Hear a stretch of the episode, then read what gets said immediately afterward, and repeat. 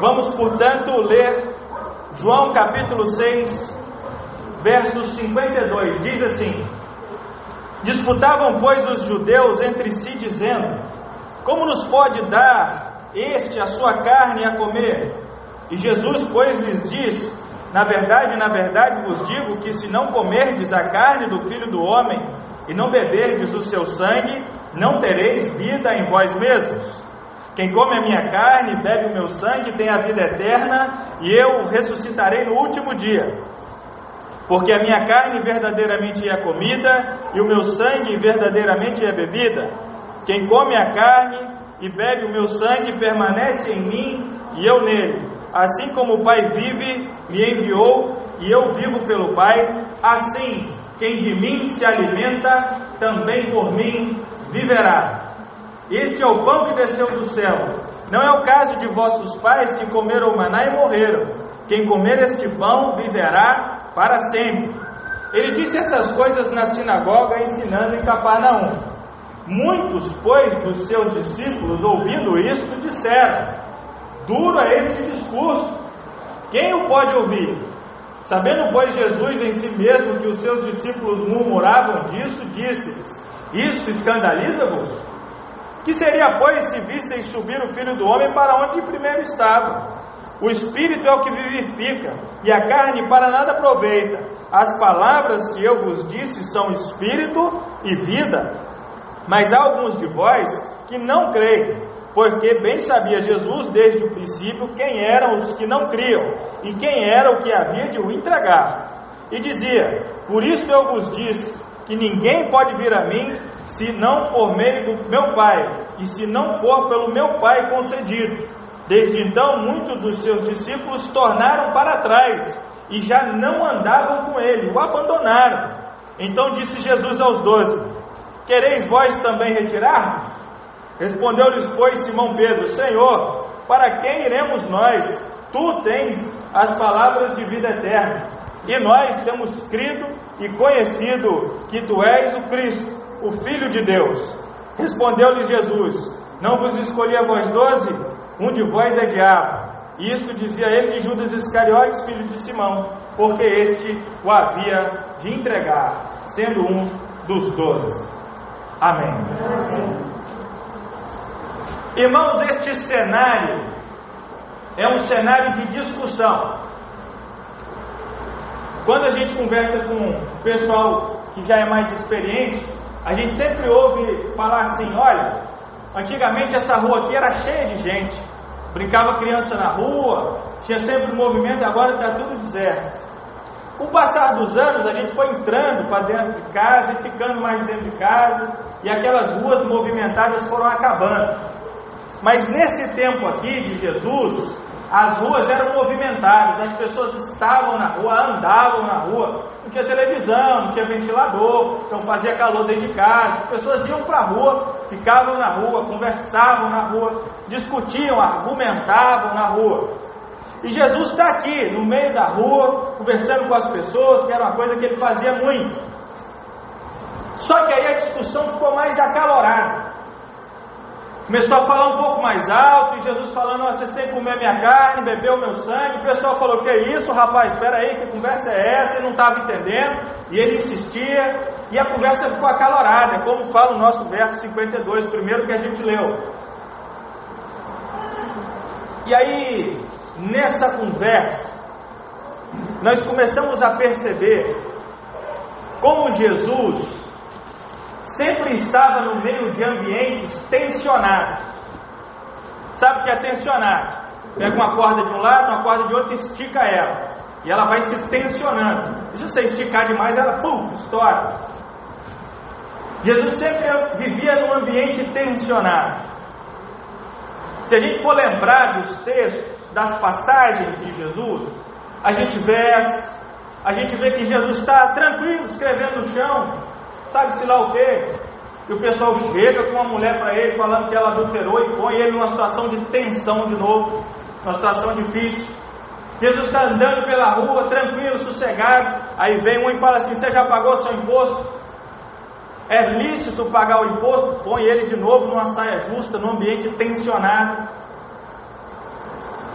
Depois é, Jesus está conversando com as pessoas e vem alguém dizer que ele por que os discípulos dele comem com pecadores? Por que ele come com pecadores? Por que, que os discípulos dele não jejuam? Se os discípulos de João jejuam, João era alguém tido como um profeta, outro ambiente tensionado.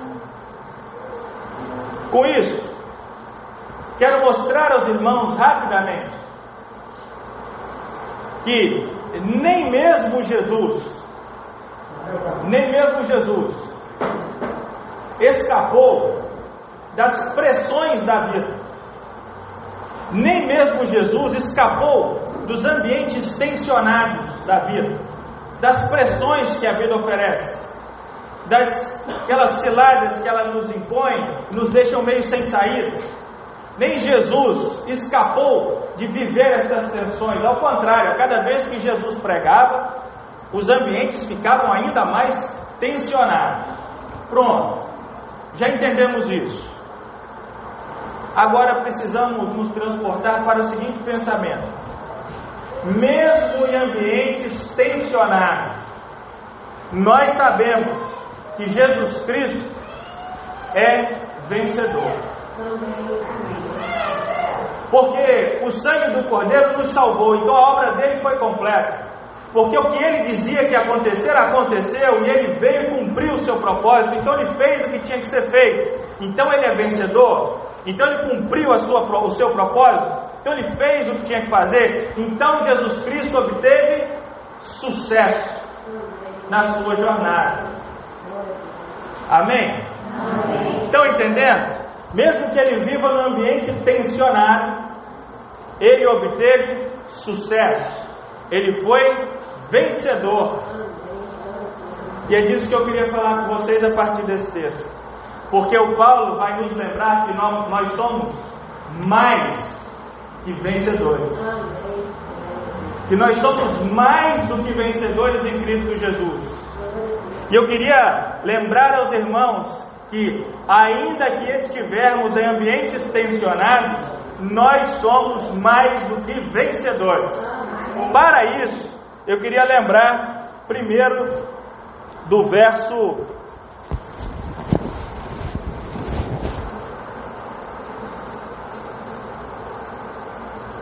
Meu Deus, sumiu o verso. Gente. Aqui, ó. Verso 66. Desde então, muitos dos seus discípulos tornaram para trás e já não andavam mais com ele. continua vencedor, mesmo aquele que perde o placar. Que é isso, pastor? O que, que mede o placar no mundo, gente? Dinheiro. Dinheiro mede placar. Vou mostrar a vocês. Quando vocês olham e dizem assim, fulano está bem de vida, o que, que o fulano tem? Dinheiro. Fulano se deu bem na vida, o que que fulano tem? Dinheiro. Fulano vai bem na profissão dele, o que está acontecendo com fulano? Está sendo bem pago. Nós medimos o sucesso, nós medimos a vitória pelo dinheiro. Nós medimos se a igreja vai bem, porque ela está cheia, pelo volume. Nós medimos a vida assim. No entanto, o Evangelho é o Evangelho do paradoxo. O que é paradoxo, pastor? Luiz Fernando Veríssimo, poeta, disse assim: ó, que tendo é, falhado, conseguiu. Alguém que tenta falhar e consegue. Isso é um paradoxo. Quer ver alguém que tenta falhar e consegue? Flamengo. Jogou contra o São Paulo no último domingo, fez o que? Jogou mal, horroroso, ruim, do jeito que é sempre. Perdeu, mas foi campeão. Isso é um paradoxo. Falhou, mas conseguiu. Entendeu o que é um paradoxo? Agora vamos lembrar do texto sagrado. Quando a gente morre para o mundo é quando a gente tem vida eterna.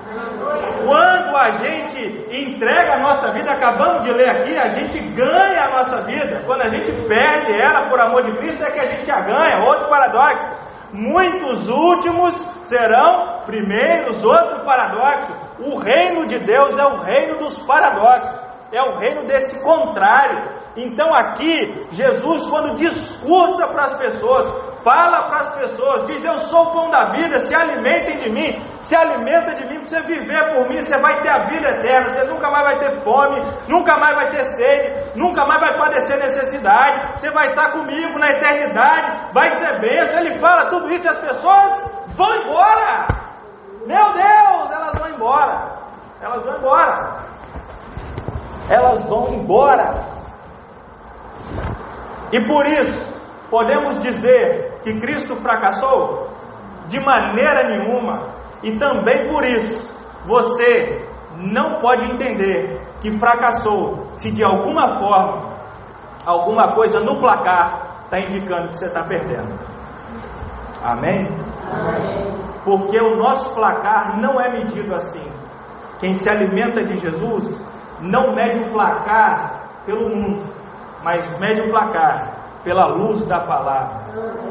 Se o seu coração está em paz, se a sua vida está em paz, se você tem certeza da sua salvação em Cristo, se você está seguro nele, se a sua família vai bem, você está pontuando alto no placar. Você está em Cristo. Se você consegue perdoar, se você consegue ser generoso, se você consegue perceber como Deus te amou e te perdoou, você está pontuando no placar. E se por um acaso, quando você pregar para alguém, essa pessoa foi embora, você só ficou igual a Jesus. Só isso. Você só está igual a ele. Então o nosso placar é medido diferente. O nosso placar não é medido pelo dinheiro. O nosso sucesso não é medido pela nossa estatura social. Não é assim. Nós medimos a nossa vitória por Cristo, pela palavra dele, guiados no amor que ele tem por nós, sabendo que jamais estaremos sós, sabendo que ele anda junto conosco o tempo todo, porque é assim, porque as nossas vidas servem para glorificar o nome dele. Amém. Então você é mais que vencedor, meu irmão. Porque o nosso placar é medido diferente.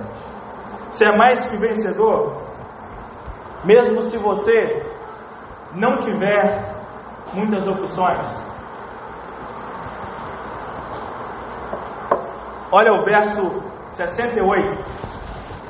Respondeu-lhes, pois, Simão Pedro, respondeu a Jesus: Senhor, para quem iremos? Só tu tens as palavras de vida eterna. Pedro olha para Jesus e diz: Senhor, eu não tenho opções. Para onde que eu vou? Eu estou agarrado contigo. Eu não tenho opções. Diante da vida das tensões que ela traz, que ela produz, nós temos algumas opções. E aí, quando você está deprimido, ou está chateado, ou está nervoso, bravo, você tem uma opção. Além de Cristo, você pode vingar-se. Ou você pode extravasar no alto, ou você pode extravasar na prostituição. São caminhos comuns. Você pode extravasar numa medicação que não foi receitada para você. Muito comum, é muito comum procurarmos outro caminho e às vezes, quando você se dá conta de que está numa situação de tensão, e vem alguém que vai te orientar, e você diz: Não, eu vou ficar no caminho de Jesus, essa pessoa às vezes te orienta de uma maneira equivocada e fala assim: Não, rapaz, você precisa acertar aquele indivíduo, atropelar ele, buscar o caminho da, da vingança, para ele te respeitar. Você tem a opção de um outro caminho. E parece que o caminho do Cristo é um caminho mais fraco. Porque o caminho do Cristo é o caminho perdoador, porque o caminho do Cristo é o caminho da ponderação, porque o caminho do Cristo é o caminho da abnegação, é o caminho que você se segura um pouco a onda. Fala, ô oh, jovem, vai se divertir, mas a diversão do cristão segura um pouquinho a onda, não extravasa do jeito que o mundo faz. E aí você pode dizer assim: nossa, mas eu estou sem opções. Você não deixa de ser vencedor quando a sua única opção é Cristo. Porque, às vezes, para vencer no mundo aí fora, os caminhos que precisamos traçar são caminhos que deixariam envergonhado um cristão verdadeiro. Para obter êxito, vitória, vencer na vida, ser alguém, ter prestígio. E aí você diz, mas eu tenho esse caminho e eu tenho a Cristo por onde ir. Fique com Cristo. Porque o nosso placar não é medido pelo sucesso do mundo. Então nós somos vencedores quando o nosso único caminho é Cristo.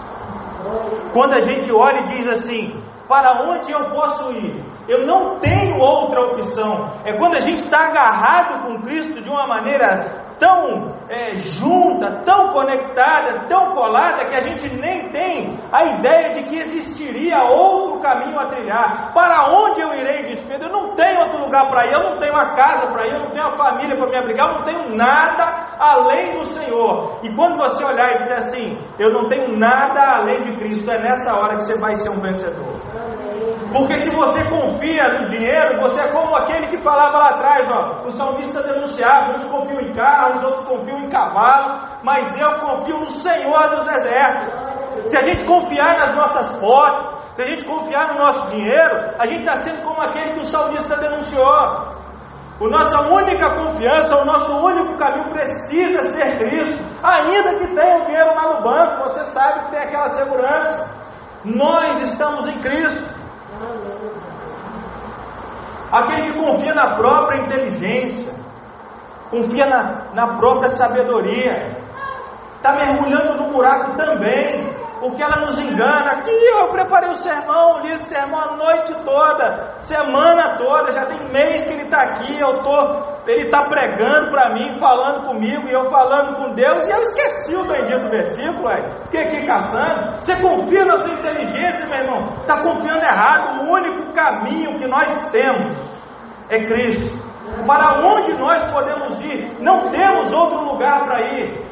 E outra coisa, gente, essa vida vai, ela vai, ela avança sempre para frente, sempre, sempre, sempre para frente. Mas tem um dia que ela paga um pedágio, que nós chamamos de morte.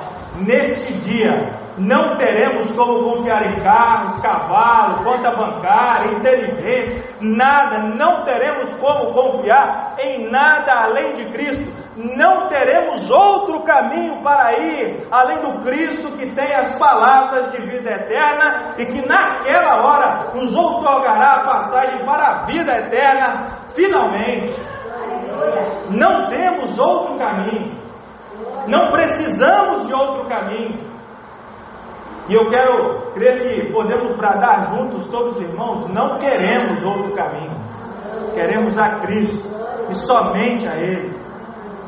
Então é vencedor aquele que tem uma só opção. O placar é medido diferente quando essa opção é Cristo. Porque, irmãos, continua vencedor aquele que o conheceu. Olha o verso 69. E nós temos crido e conhecido que tu és o Cristo, Filho de Deus. Os ambientes de tensões existem na vida, vão continuar existindo, mas somos mais que vencedores, mesmo quando parece que a perda nos alcança, porque nós temos a Cristo, porque Ele é a nossa única alternativa e nós só continuaremos vencedores, porque nós temos o conhecido, porque nós temos crido nele. É o que Pedro fala. Pedro diz: Olha, eu não tenho para onde ir, só o Senhor tem as palavras de vida eterna, e nós cremos nisso e estamos lhe conhecendo. Se julga mal aquele que acha que conhece a Deus completamente. Porque passaremos a eternidade com Deus, porque a eternidade é o tempo necessário para conhecê-lo. Deus não pode ser esquadrinhado, medido, mas nós, dia após dia, temos o privilégio, temos a honra de conhecer a Deus, de vê-lo agir em nossa vida, de vê-lo trabalhar através das nossas mãos. E isso é maravilhoso. Vê-lo agir em nosso ser. E aí, depois de um tempo, a gente vê como a gente está se comportando, olha para e custa acreditar que no passado agia daquela forma. Porque a gente crê e vai conhecendo. Conhecer a Deus é um privilégio que nos é dado.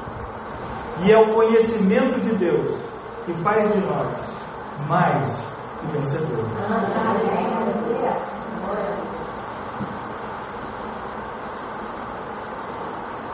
Quando nós pensarmos em conviver com Deus, é, nós conseguimos pensar que você acorda de manhã e vai fazer uma oração, ou melhor dizendo, vai conversar com a pessoa que está com você na casa. Assim. Imagina que eu acordei e fui falar com a Tássia, minha esposa. Aí eu acordo e falo assim: Ó oh, Tássia linda e maravilhosa, preparai-vos o café para nos abençoar, porque precisamos matar quem está nos matando. Vocês acham que é assim? Não. A igreja aqui é revestida de formalidades. Isso é bom, é necessário, precisa haver ordem. Mas quando a gente fala de conhecer a Deus, é conversar com Deus, como se Ele fosse o seu melhor amigo. Como se Ele fosse aquela pessoa que está do seu lado ali o tempo todo. Isso não é falta de respeito, nem de reverência, mas é intimidade. Então, meu convite final é: quem se alimenta de Jesus, o conhece na intimidade, porque Ele está dentro de nós e nós nele. Então, quando formos falar com Deus, falemos da nossa intimidade. Porque tem coisas que a gente não conta para ninguém. Para ninguém mesmo. Mas essas coisas nós precisamos falar com Deus. Essas coisas nós precisamos colocar diante dele. Porque esse é o íntimo relacionamento. É isso que vai fazer a gente conhecer a Deus de verdade. Deixe a formalidade aqui por dentro, no horário do culto. Mas você e Deus, lá naquele quarto, o seu canto de oração, gente que dirige orando, enfim, fale de verdade com Ele. Não finja que Ele não sabe do que a gente vive, do que a gente passa, do que a gente sente, qual é a nossa sensação, quem a gente ama, quem a gente não gosta. Ele sabe, mas é necessário que a gente jogue para fora do nosso coração para Ele, porque é assim que a gente conhece a Deus, é assim que a gente cria vínculo, é assim que a gente recebe o perdão, sente-se perdoado, amado, querido. É assim que a gente é santificado, justificado e abençoado. É assim, é assim. Isso é bênção, é maravilhoso. Então, meu convite final é para os irmãos se alimentarem de Jesus e se tornarem íntimos dele. Billy Graham falou uma vez no passado: entre no seu quarto e ore até que você e Deus sejam amigos íntimos. É esse o caminho, ele estava certo. É isso mesmo. Ore, alimente-se de Jesus, até que você e Deus sejam amigos íntimos. Assim seremos muito mais do que vencedores. Apesar das tensões, apesar das pressões, apesar do placar, apesar da falta de possibilidades, se nós nos agarrarmos na possibilidade de Jesus Cristo, assim como fez o Pedro aqui, nós seremos sempre, porque nós já somos vencedores. Em nome de Jesus.